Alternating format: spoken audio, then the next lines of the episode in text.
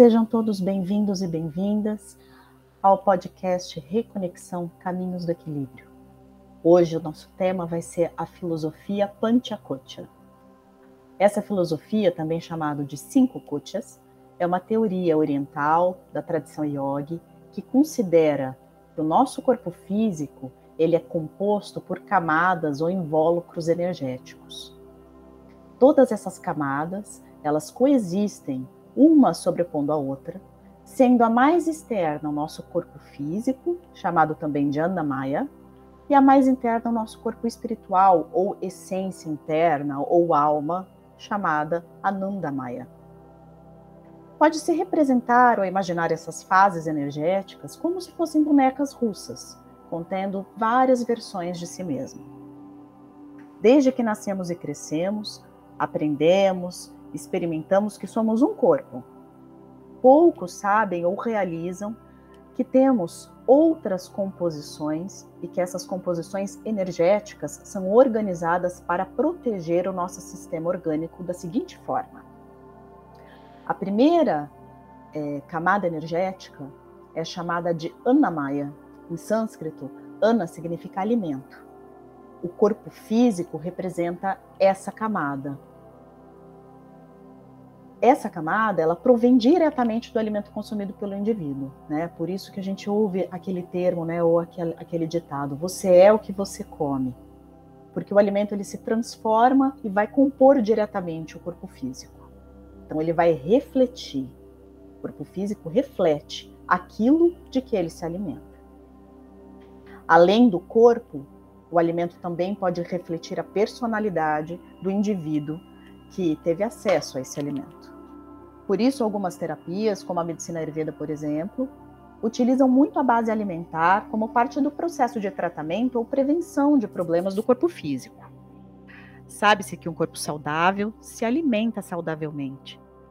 Essa camada, ela vai ser também diretamente interligada à parte emocional, porque o alimento também pode influenciar essa fase. Assim, alimentos frescos, vivos, saudáveis devem ser preferidos. Essa fase energética é influenciada por exercícios físicos e respiratórios também. A segunda camada ou fase é chamada de pranamaya. Essa camada é a força vital ou corpo vital ou astral, né, que denota a vitalidade do indivíduo essa camada ela não é palpável como a primeira que a gente falou há pouco, ela não é vista. Mas ela permite que os sistemas orgânicos estejam em funcionamento adequado. Prana significa isso, força, vida, vitalidade. E essa camada ela vai variar dependendo da pessoa, da fase da vida e do que está tá acontecendo ali no dia a dia é, desse indivíduo. Ah, algumas outras filosofias chamam essa fase de aura. Doenças do corpo físico e também mental vão se refletir nessa camada energética, porque essa camada energética ela está é, diretamente é, interagindo tanto com o corpo físico quanto com a próxima camada energética, que é a camada mental, também chamada de manomaya mais sutil que as camadas anteriores, mais interna, a camada mental ou corpo mental é mais poderosa que as anteriores. Por isso, a tradição yoga acredita que ela não possui limites. Ela é mais forte, mais poderosa que o corpo físico. Se houver foco, se houver treino, essa força, essa energia é ilimitada. E ela não é estática, e também não diminui com o tempo. Ao contrário, é, ela pode, com o treino, aumentar com o tempo, ao contrário do que a gente nota com a energia da força do corpo físico. Mentalmente, se é capaz do que quiser.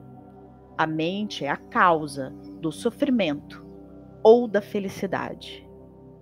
Mais internamente a essa camada, nós temos a Vijnana Maya, que seria a camada intelectual ou corpo intelectual.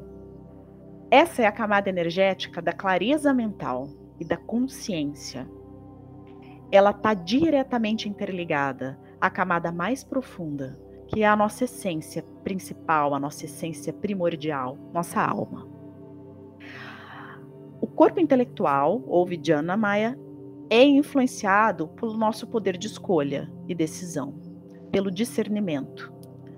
Então, quanto mais a gente consegue a, treinar, meditar, ter autoconsciência, experimentar as nossas decisões, é, controlar as no os nossos sentimentos, mais se molda essa camada energética.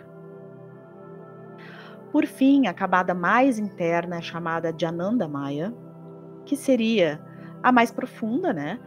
E é a nossa essência ou a nossa natureza mais verdadeira, também conhecida como alma.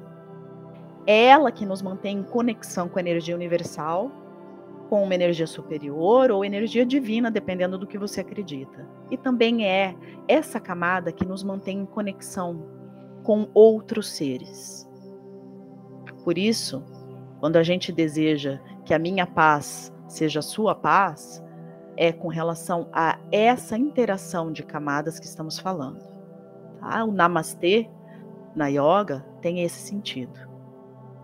O objetivo de se conhecer o Panchakosha é experimentar e desfrutar a nossa verdadeira essência.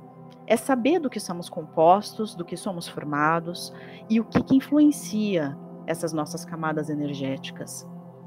Isso vai nos ajudar a entender uh, o que vai nos manter realmente em alegria, em equilíbrio e em felicidade. Espero que tenham gostado dessa conversa sobre a filosofia Panchakocha e até a próxima. Namastê.